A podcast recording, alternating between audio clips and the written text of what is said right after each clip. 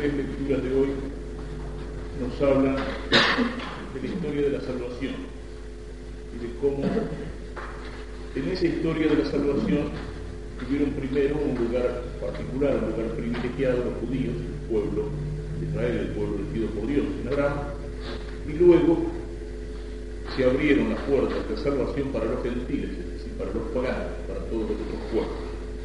Y al revés, pueblo de Israel, que había sido primero elegido por Dios, volvió las espaldas a Dios, no cumplió la misión que Dios le había dado, para el cual Dios lo había elegido en la historia.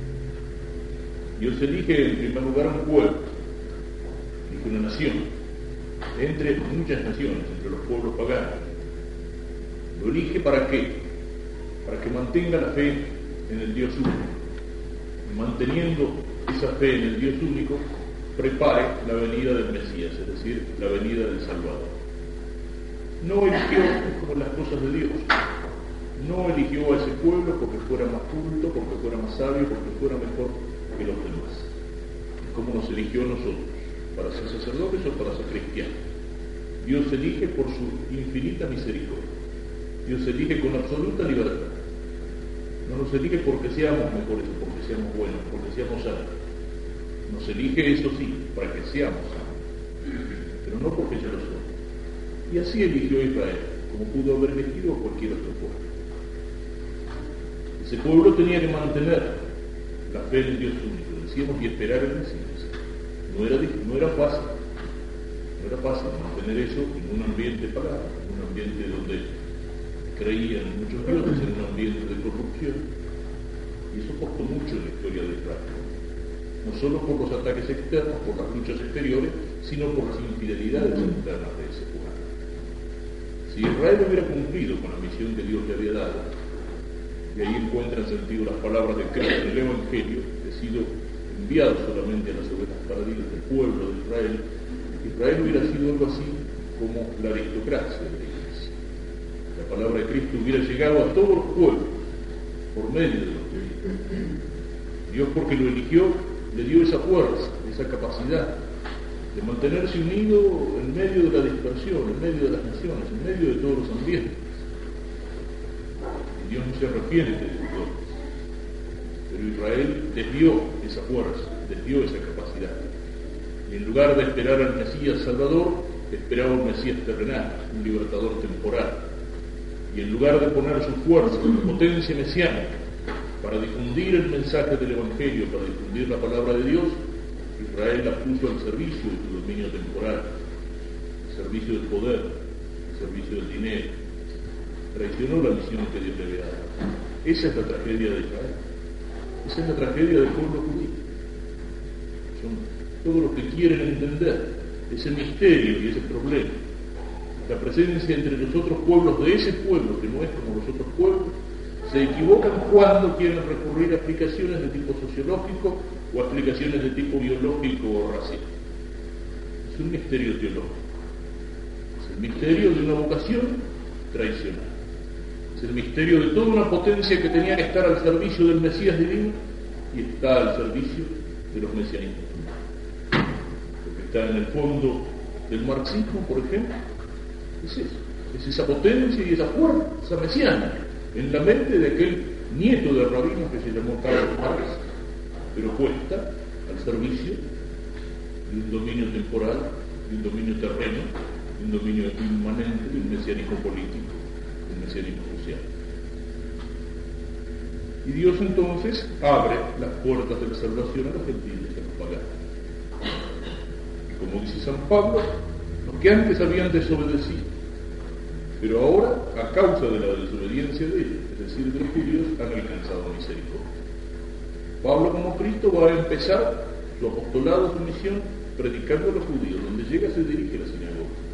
Pero encuentra tanto rechazo, tanta dureza de corazón, que en un momento, con el gran dolor del alma, porque él era judío, de los auténticos, de los que habían sido fieles a la promesa de Dios, después de su conversión, en un momento les vuelve las espaldas y se dirige a los paganos. Y lo conocemos como el apóstol de los gentiles, es decir, el apóstol de los Bueno, todo esto aparece en el Evangelio, en ese extraño diálogo de Jesús con esta mujer cananea. Jesús se retira al país del Tiro de Sidón. es decir, en las afueras de Israel. Algunos lo, lo pueden ubicar, digamos, en los países árabes, en Siria, en Líbano, es decir, ismaelitas, no israelitas.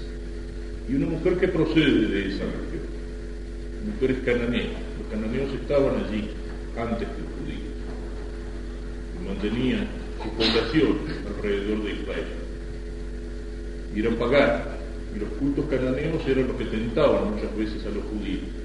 Se dejaban llevar por la apostasía y por los cultos de los dioses paganos, porque eran más divertidos, digamos, medio orgiásticos, bueno, y otras cosas. Y esta mujer se acerca, Señor hijo de David, ten piedad de mí. Su hija está, dice, atormentada por un demonio. Era frecuente la posesión, pero esa posesión se daba con más fuerza entre los pueblos paganos en aquellos que no están en la verdad, en aquellos que están lejos de la verdad, en aquellos que desconocen al Dios verdadero, en aquellos que no tienen a Dios en su corazón, el demonio tiene mayor poder. El demonio es el príncipe de este mundo y lo es por el pecado. Es el príncipe de este mundo y lo es por la oscuridad de la ignorancia, por la ignorancia. El que está con Cristo no tiene que temer. Todas esas obsesiones que aparecen por ahí son tan frecuentes ¿Cuántas veces el sacerdote recibe ese consulta? La gente ha tenido dos o tres problemitas por ahí, qué sé yo, una enfermedad, un problema en la familia, una situación en el trabajo, y donde se le juntaron dos o tres problemitas, ya le parece que ahí hay algo sobrenatural, que no puede ser que las cosas se junten así. Entonces van a consultar al pastorcito de alguna secta por ahí, o a, esos tipos que se llaman parapsicólogos, que es el nombre fino que usan los curantes. ¿Y qué es lo que le dice el pastor? Está poseído por el demonio. ¿Y qué es lo que le dice el parapsicólogo? Le han hecho un daño, le han hecho un mal de ojo. Y entonces la persona desesperada, le han hecho un daño. Sí, uno siempre tiene alguna vecina con cara de bruja o algún vecino que le tiene bronca. Entonces es fácil empezar a pensar, ah, claro, ese ha sido fulano que me hizo. Y entonces uno vive en el temor. Eso es propio de los paganos.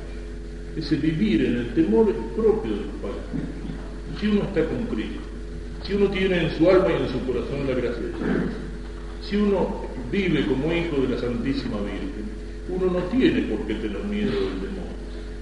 Estar alerta sí, eso nos dice San Pedro, pero vivir en el temor, en la culpa, de que nos den daño, de la brujería, del espíritu, del demonio, eso es de pagano, eso no es de cristiano. Dios es más fuerte que el diablo. La Virgen aplastó la cabeza del demonio. San Miguel Arcángel lo derrotó en el principio de los tiempos. Y ni el demonio ni sus ángeles pueden hacernos nada si nosotros vivimos en la gracia de Dios. Esta mujer pagana tenía así su hija atormentada por un demonio.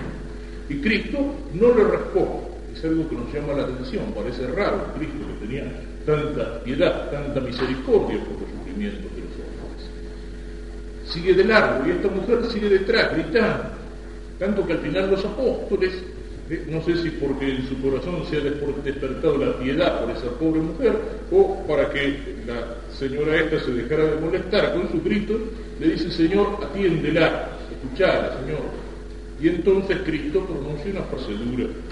He sido perdido, he sido enviado solamente para las ovejas perdidas. Claro, era su misión primera. Y a través de Israel Dios hubiera llegado a todos los hombres y a todos los pueblos si Israel hubiera sido fiel a la misión primera. Pero la mujer insiste, Señor, socórreme. Y aquí es donde Cristo pronuncia esas palabras que nos extrañan. No está bien tomar el pan de los hijos para tirárselo a los cachorros. Cierto que en Israel había y hay todavía ese desprecio por aquel que no judío. Lo que ellos expresan es la palabra goy, goyim, los gentiles.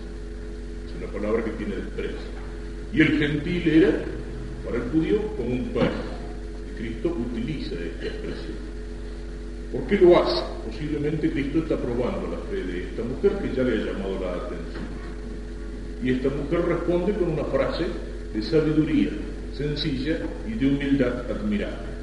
Sin embargo, los cachorros comen las migas que caen de la mesa de tu Y Cristo le dice, mujer, qué grande es tu fe, y su hija queda curada en ese momento. Es como la fe del centurión no he encontrado esta fe en Israel. En frente a aquellos que debían recibir a Cristo y recibirlo con fe y ser los primeros en rodearlo, y no lo reciben, no creen en él, le ponen objeciones, le vuelven las espaldas y van a terminar crucificándolo, la fe de esta pagana es una fe que llama la atención de Cristo, es una fe que toca el corazón de Cristo. La entrada de los gentiles en la iglesia, donde aquellos que estaban llamados primero para ser el núcleo, el corazón y la cabeza de la iglesia, desertaron. Y por último podemos mirar cómo esta mujer se acerca a Cristo, porque esta mujer es el ejemplo de nuestra oración, de lo que tiene que ser nuestra oración. Nuestra oración cuando pedimos algo al Señor tiene que ser oración con fe, es decir, tenemos que estar absolutamente convencidos de que poderoso es Dios para darnos aquello que le pedimos, para darnos aquello que necesitamos, aunque nos parezca imposible. Pero al mismo tiempo nuestra oración tiene que ser perseverante. Con qué facilidad nos cansamos. Nos cansamos. Dios no me ha escuchado rezamos un poco, le pedimos al Señor dos o tres veces y ya nos parece que Dios no nos escucha. Y sin embargo, ¿cómo nos enseñó Jesús que teníamos que orar? Lo hemos visto acá, un domingo de este año, aquella parábola donde Jesús dice de la mujer, la anciana que va al juez para que le haga justicia y tanto y tanto y tanto le insiste que el juez para sacársela de encima le hace justicia. El amigo que llega a despertar el amigo a la mañana, le han llegado visitas, ¿eh?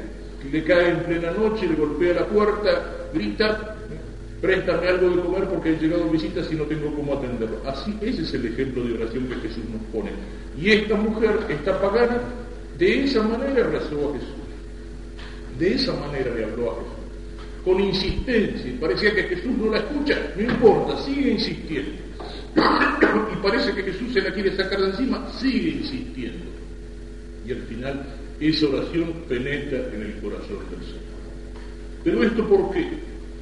Es porque el Señor es sordo, necesita Dios que le gritemos, necesita que insistamos. No, es porque Dios sabe cuándo es el tiempo de las cosas y cuándo es el tiempo de cada persona. ¿Cuántos años rezó Santa Mónica por ese hijo que tenía que se le había vuelto una torrante y un hereje? Y no se cansó de rezar. No se cansó de rezar. Y cuando iba al obispo con sus oraciones y con sus lágrimas, el obispo, ya medio cansado de ella, pero le dice, vete en paz, mujer, Dios no va a permitir que se pierda el hijo de tantas lágrimas. Y fueron las lágrimas y las oraciones de Santa Mónica que hicieron de ese vago y de ese hereje que se le había hecho el hijo, hicieron uno de los más grandes santos de la iglesia, San Agustín. Dios no necesita que le insistamos, Dios no necesita que le pidamos una y otra vez, Dios ya sabe lo que necesitamos, pero somos nosotros los que necesitamos ese pedir con insistencia. Somos nosotros. Dios sabe cuándo es el tiempo de cada uno. Y los tiempos a veces nos parecen largos, por eso nos desalentamos. No, hace tanto tiempo que se lo vengo pidiendo y Dios no me lo ha concedido. Dios sabe cuándo es el momento en que su gracia puede tocar más eficazmente el corazón de esa persona que queremos cambiar, por ejemplo. Y también nuestra oración tiene que ser perseverante, porque a veces pedimos y pedimos como los chicos caprichosos y le pedimos a Dios cosas que no nos convienen. Y el Señor sabe qué es lo que nos conviene. Y entonces cuando pedimos haciendo oración con perseverancia, con insistencia, con humildad, nos vamos para preparando para recibir qué? Para recibir lo que Dios nos quiera dar. Y a veces lo que Dios nos quiere dar no es lo que nosotros le pedimos pero podemos estar seguros que aunque eso que Dios nos da venga bajo la forma de una nueva cruz, eso es lo mejor para nosotros y eso es lo que estamos necesitando. Y por último, esta mujer pide y pide con humildad. Con una humildad tan grande que cuando Jesús dice he venido para los hijos y no para los perros, sí Señor, pero los cachorros comen las miguitas que caen de la mesa de los hijos. Así tiene que ser nuestra actitud de oración delante de Dios tiene que ser una actitud de humildad. Dios no es deudor nuestro. Dios no está obligado con nosotros. Nosotros a veces pensamos que porque nos portamos más o menos bien, ¿eh?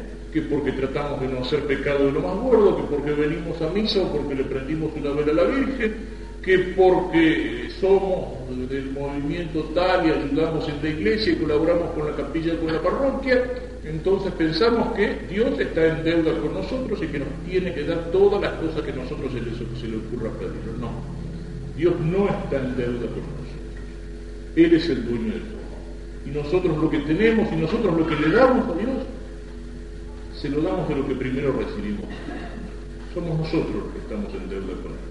Y entonces cuando pedimos tenemos que pedir así, con sencillez, con humildad, no como exigiendo, sino hablar al corazón misericordioso de nuestro Padre del cielo, sabiendo sí que Él nos escucha. Pero para eso, pedir con fe en su poder, pedir con confianza y con perseverancia sin aflojar, y pedir al mismo tiempo con humildad, no como el que exige o viene a cobrar una cuenta, sino como aquel mendigo que tiende la mano para pedir una limosna.